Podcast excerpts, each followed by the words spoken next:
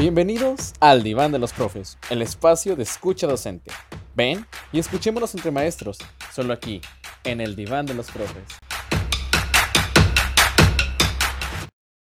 Muy buen día, bienvenidas y bienvenidos al Diván de los Profes, el podcast para y de los docentes. Yo soy Sergio Manuel Vergara. El día de hoy, tu podcast, además de las ya acostumbradas noticias, estará hablando de tres temas que bajo las actuales circunstancias cobran especial relevancia. La educación formal, la desescolarización, homeschooling y la educación virtual. Sin más que agregar, vámonos a las noticias. Estas son las noticias en educación. Alerta a la ONU sobre catástrofe educativa por pandemia. De acuerdo con información de Associated Press, el secretario general de las Naciones Unidas, Antonio Guterres, ha dicho que la pandemia del coronavirus ha provocado la mayor paralización educativa de la historia y el cierre de escuelas en más de 160 países. A mediados de julio, este cierre afectaba a más de mil millones de estudiantes. Como resultado, Guterres advirtió que el mundo enfrenta una catástrofe generacional que podría desperdiciar un potencial humano incalculable, socavar décadas de progreso y exacerbar las desigualdades enquistadas. Según una proyección global sobre 180 países elaborada por la UNESCO, la Agencia Educativa de la ONU, entre otras organizaciones asociadas, casi 24 millones de alumnos entre el jardín de niños y la universidad están en riesgo de abandonar sus estudios o de no tener acceso al próximo curso académico por el impacto económico de la pandemia. Estamos en un momento decisivo para los niños y jóvenes del mundo, dijo Guterres en un mensaje en video y en una conferencia de prensa sobre el informe educativo de 26 páginas.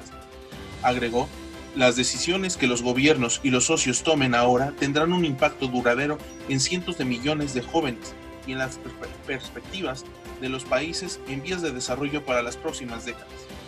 Según el reporte, la paralización educativa sin precedentes por la pandemia está lejos de terminar y hasta 100 países no han anunciado todavía el calendario para la reapertura de los centros educativos. La UNESCO tiene previsto celebrar una importante videoconferencia de alto nivel en otoño, probablemente en la segunda mitad de octubre, para lograr compromisos de los líderes mundiales y de la comunidad internacional que sitúen a la educación en primera línea de las agendas para la recuperación. Esto lo explicó la subdirectora general de la Institución para la Educación, Estefanía Giannini. Los colegios no solo proporcionan educación, sino que también ofrecen protección social y nutrición, especialmente a jóvenes vulnerables, afirmó. La crisis del coronavirus ha ampliado las desigualdades digitales, sociales y de géneros, dijo Giannini, añadiendo que las niñas, refugiados, discapacitados, desplazados y jóvenes de zonas rurales son los más vulnerables y tienen oportunidades limitadas para la continuación de su educación. CEP estima deserción de 10% en educación básica y 8% en superior por la COR.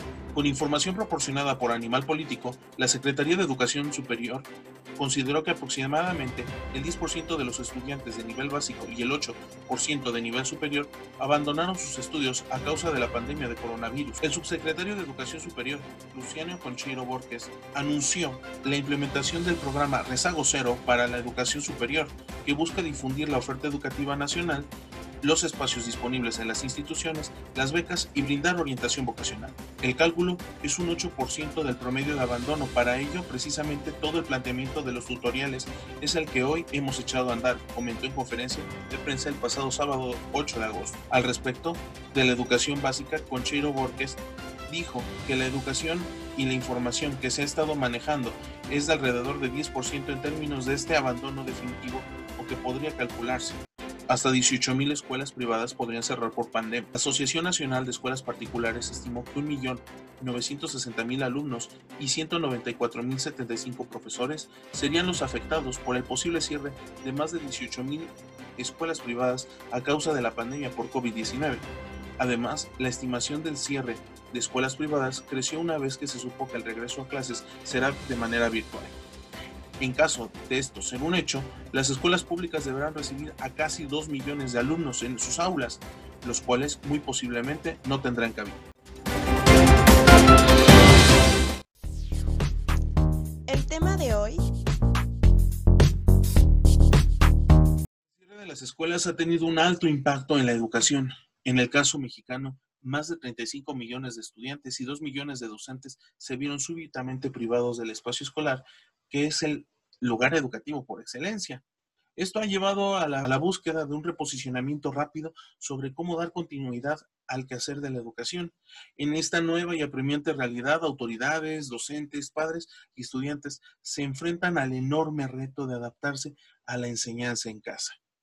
Es claro que se trata de un momento coyuntural, pero a su vez esta coyuntura ha puesto sobre la mesa temas como la educación virtual, la pertinencia de la continuidad de la educación formal y ha traído de vuelta temas como la desescolarización y el homeschooling.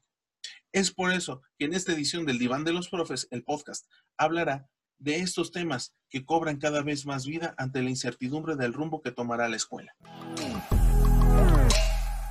Educación formal. La educación formal es el sistema educativo que se muestra con un alto grado de institucionalización, está graduado cronológicamente y está estructurado jerárquicamente. Este va desde los primeros años de la educación inicial hasta los estudios universitarios. La educación formal la debemos entender como el sistema educativo convencional y escolar, con exigencias tipificadas para promocionar o acceder a diversos niveles y con una programación de tiempo completo. Algunas de las características de la educación formal es que pertenece a un modelo académico y administrativo dado al nivel del sistema en una nación. También su forma de presentación se orienta al establecimiento de las formas organizativas preestablecidas para su funcionamiento. Estos son los grados escolares, los niveles educativos. También su proceso es sistematizado y graduado, como ya se había comentado. Conjunta diversas expectativas sociales para garantizar la pertenencia de una población con determinada función social y la consecución de los servicios a la población. Y por último, se delimita en periodos, tales como los ciclos escolares, los bimestres o los periodos de evaluación. ¿Hacia dónde va la educación formal? Esta es una muy buena pregunta y de acuerdo al reporte Navigating the Future of Learning, desarrollado por Knowledge Works, iniciativa educativa sin fines de lucro, describe el panorama al que se enfrenta la educación formal durante la próxima década con cinco fuerzas que interactúan para transformar la enseñanza y el aprendizaje. La primera de estas fuerzas es la migración y el clima, y es que la migración provocada por la volatilidad climática, como las temperaturas extremas, incendios e inundaciones, aunado al cambio de residencia por necesidades económicas, van a orillar a la educación formal a reubicarse o transformarse en experiencias a distancia o quizás mixtas. La segunda fuerza son las decisiones automatizadas. Esto quiere decir que los algoritmos y la inteligencia artificial están automatizando muchas de nuestras experiencias, servicios e interacciones para lograr satisfacción con eficacia y personalización. En términos educativos, esto significa que los avances pueden crear caminos personalizados y adaptativos, pero también pueden minar la confianza de los estudiantes con vigilancia a distancia, imparcialidad y acentuación de prejuicios. La tercera fuerza es la métrica, son las métricas de optimización. Las métricas actuales de éxito en educación y negocios a menudo tratan a las personas como activos o datos que deben optimizarse. Este ambiente de logro basado en métricas está afectando la salud de trabajadores, pero en educación está afectando a los estudiantes, generando enfermedades y trastornos como hipertensión, diabetes, fatiga, ansiedad y depresión. En una cuarta mm, fuerza encontramos los avances en neurociencia y tecnología. Los desarrolladores de tecnología y neurociencia están reconfigurando la forma en que nos asociamos con las herramientas digitales, entre humanos y con nuestro entorno. Sin embargo, la presencia de medios digitales está creando un ecosistema lleno de alertas, notificaciones y movimientos automáticos que distraen y dan forma al comportamiento de los usuarios de forma deseada y accidental. La quinta y última fuerza es el compromiso civil tecnológico, un término novedoso en donde los ciudadanos comprometidos, insatisfechos con sus gobernantes, están utilizando canales digitales para crear conciencia, movilizar acciones y construir relaciones. Estas herramientas tienen el poder de sobrealimentar la influencia del sector cívico. También el fracaso en el desarrollo de los ecosistemas inclusivos mantendrá un desequilibrio de poder y una apertura para que el sector corporativo continúe dando forma a las conversaciones y soluciones. Ante estos cinco motores de cambio, la experiencia educativa tendrá que adaptarse. Los analistas de Knowledge Works señalan que hay cuatro posibles escenarios para lograr el desarrollo saludable de los jóvenes, permitiendo un aprendizaje efectivo a lo largo de toda la vida y contribuyendo a la vitalidad de la comunidad. El primer escenario es situar al aprendizaje en espacios donde se integre con la tecnología, la cultura y la comunidad, por ejemplo, en museos, en parques, centros de ciencias o de negocios. Donde intencionalmente se diseñan experiencias educativas con mentores o miembros de la comunidad en entornos de realidad virtual o realidad mixta. El segundo de estos posibles escenarios es reorientar la enseñanza a temas centrados en el desarrollo humano. Los educadores podrían enfatizar su labor en promover la expresión creativa, el autodescubrimiento y la, y la pertenencia social. Especialistas y educadores podrían integrar conocimientos de neurociencia, ciencia del aprendizaje y tecnologías cognitivas en experiencias de aprendizaje que apoyen la salud del cerebro, que mejoren la función cognitiva y el bienestar de los estudiantes. Un tercer escenario es implementar las estrategias de datos efectivas y adoptar tecnologías emergentes para el apoyo a los estudiantes. Esto es escuelas flexibles, aprendizaje basado en el lugar, redes de mentores y coaches, además de recursos digitales para apoyar a los alumnos ante problemáticas diversas. Y el cuarto escenario posible es reconfigurar los canales de comunicación y modelos educativos para reforzar la capacidad individual y aumentar el impacto de la comunidad. Por ejemplo, promover en docentes el uso de herramientas de, Machine Learning para crear y promover recursos abiertos y aplicaciones con el fin de cubrir necesidades específicas del estudiantado. Así también hay que empoderar a los estudiantes para que ejerzan su voz e influencia cívica mediante el uso ético y responsable de las herramientas digitales. Como lo sugiere este reporte, dentro de 10 años se necesitará reconfigurar el ecosistema educativo se requerirá responsabilidad y toma de decisión de, de las partes interesadas en la educación para actuar desde hoy ante los retos que ya imponen las transformaciones tecnológicas, climáticas e ideológicas que se han visto aceleradas por la crisis de la pandemia por COVID-19. Si quieres profundizar en este tema, puedes encontrar información de nuestras fuentes en el libro de John Sarramona, Educación no formal, también en el artículo de análisis conceptual de los procesos educativos formales, no formales, informales de José Manuel Turriñán López. Y en el artículo de los cinco factores que impactarán el futuro de la educación según el reporte de Knowledge Words del Observatorio de Innovación Educativa del Tecnológico de Monterrey. Educación virtual. Educación virtual es una alternativa para que el ser humano continúe con sus estudios en la participación activa, el establecimiento de relaciones dialógicas y la presencia de valores que generen confianza. También conocida como enseñanza en línea, hace referencia al desarrollo de la dinámica de enseñanza y aprendizaje que es realizado de forma virtual. Es decir, existe un formato educativo en donde los docentes y estudiantes pueden interactuar diferente al espacio presencial.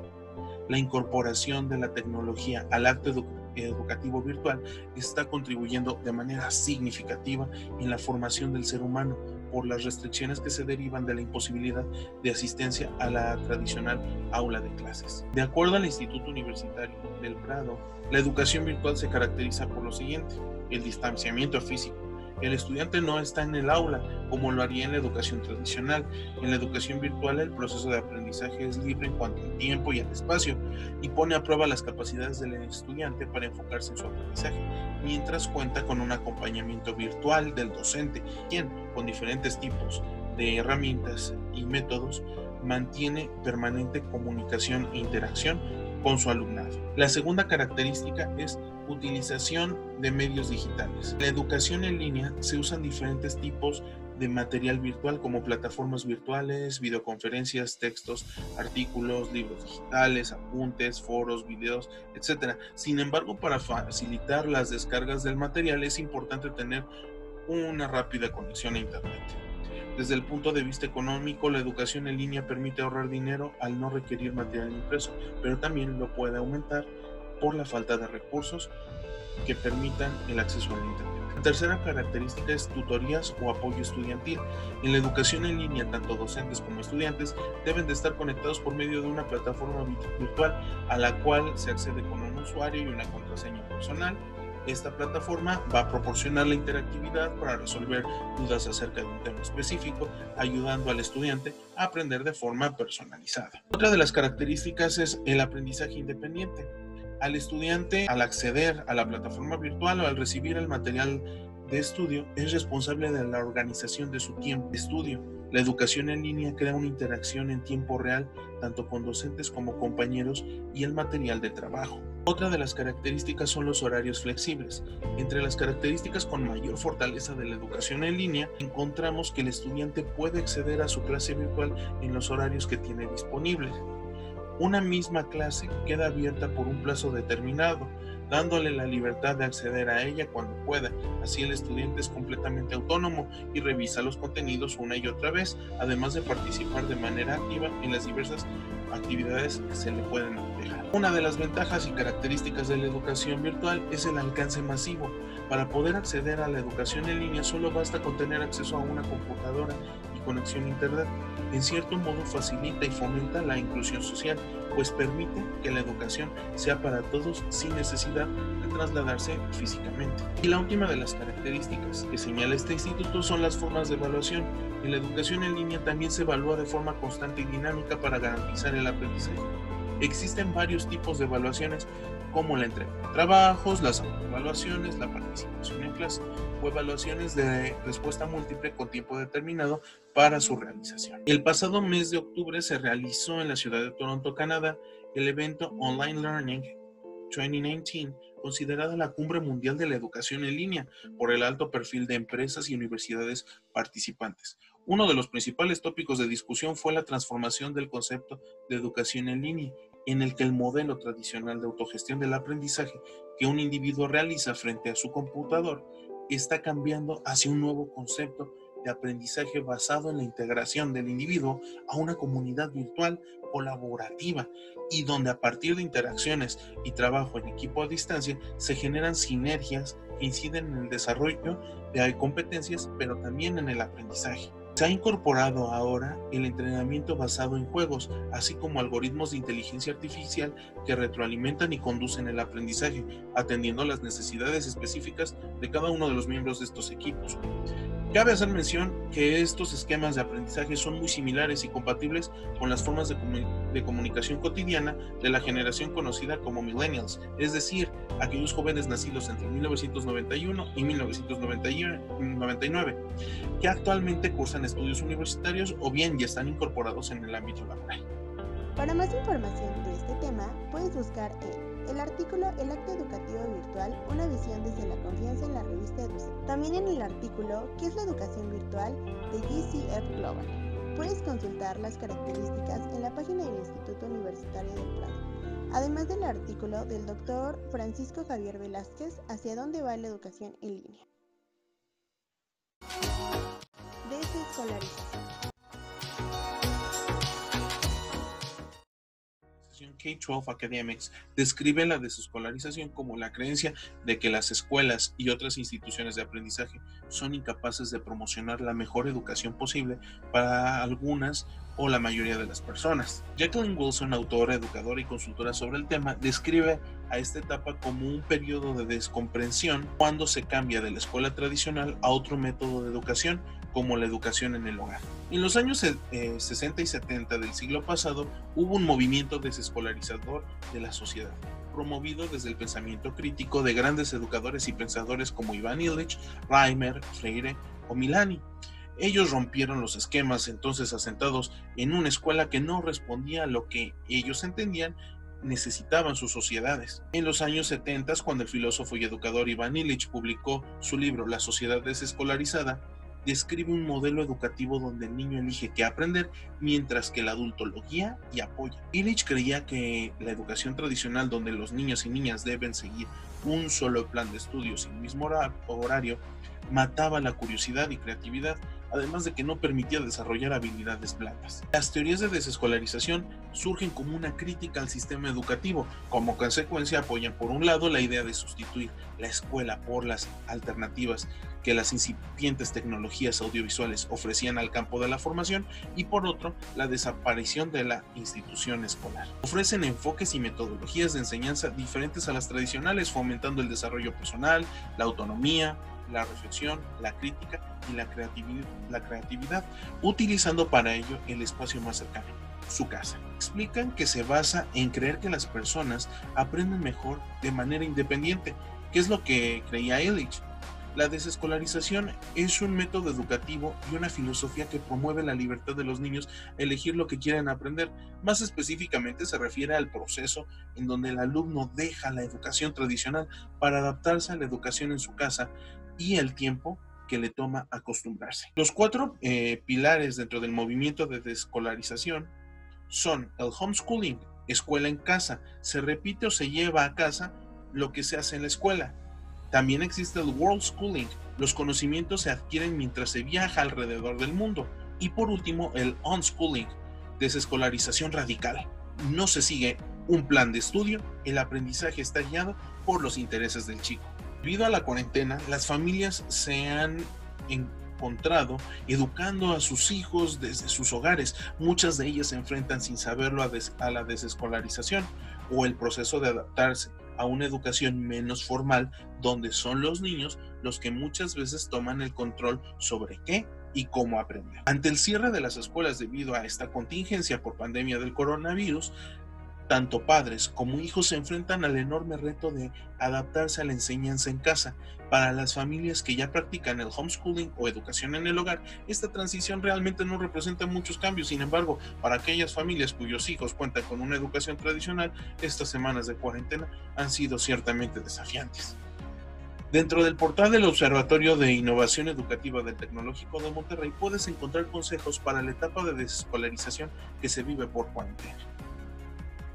Si te interesa saber más de este tema, puedes consultar nuestras fuentes como son el artículo en qué consiste la escolarización de Paulette Delgado del Observatorio de Innovación Educativa del Tecnológico de Monterrey, las teorías de escolarización de María Angustias Fernández García en la página de Iván Illich, el artículo de Julio Rogero de Escolarizar la escuela de hoy en el Diario de la Educación.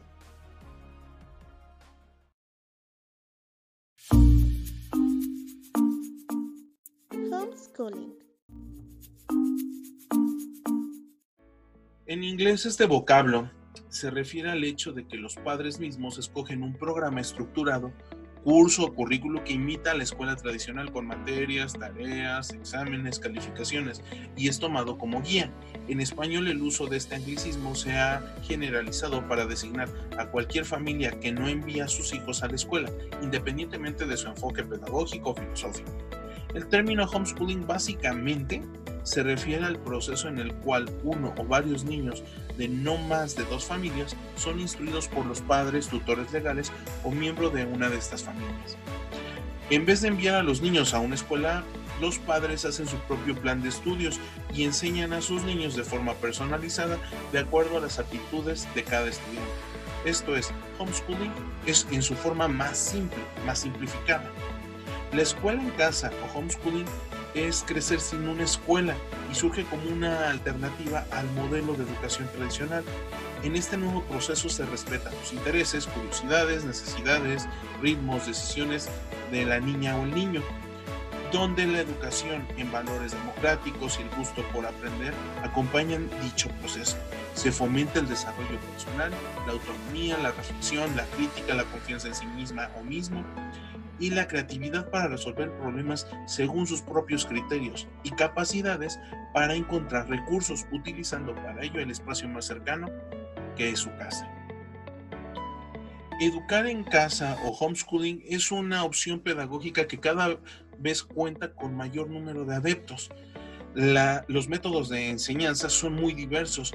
Cada familia tiene la posibilidad de buscar la forma que más les sirva. Algunas familias siguen los libros del colegio, otras dedican cuatro horas diarias al trabajo escolar, mientras que otras no siguen ningún horario, sino que los padres se disponen a responder a las preguntas que surgen espontáneamente de los niños y ayudarles con sus proyectos, sabiendo que se pueden aprender de formas distintas. Una de las mayores controversias que plantea esta alternativa es que para enseñar a los hijos en casa no hay que ser maestro ni tener estudios formales. Si es necesario saber y hacer cálculos sencillos, además de saber dónde está la biblioteca más cercana. Lo más importante en los padres es tener ganas de estar con sus hijos y tener curiosidad por aprender cosas nuevas desestimando así la función del profesor y reduciendo la labor docente a algo fútil. Cuando un niño o adolescente deja la escuela institucionalizada para recibir su educación en casa, se le conoce como homeschooling y además tiene que pasar por un proceso que se le conoce en esa comunidad como desescolarización. Surgen importantes inquietudes respecto al rol que cumple el Estado en la regulación y resguardo de esta opción educativa. Si bien la percepción de los padres varía en cuanto a los beneficios o perjuicios que pudiesen generar la supervisión por parte de la Secretaría de Educación Pública frente a una opción educativa que se asume en la ambigüedad legal en México, es necesario abordar el fenómeno considerado lo que supone la revisión de la normativa vigente en cuanto a la libertad de enseñanza y el derecho a la educación en este contexto. Se destaca la preocupación sobre las regularidades e irregularidades que enfrentan las familias que prefieren inscribir a sus hijos en la aplicación de exámenes como los de Linea y Ceneval para validar su nivel de estudios. Si te interesa este tema, puedes consultar nuestras fuentes como lo son. El artículo de Tere Gardosa en Educación en Casa titulado ¿Es legal el homeschooling en México? También puedes consultar la tesis Uso de las tecnologías de la información y la comunicación en el homeschooling desde las significaciones socioculturales de los padres, un estudio interpretativo en el contexto de la educación básica, de Virginia Poblet Fair, de la Universidad de Chile. El sitio web de la red educa en el artículo de homeschooling qué es y cómo funciona de Juan Pablo Martínez Doñate.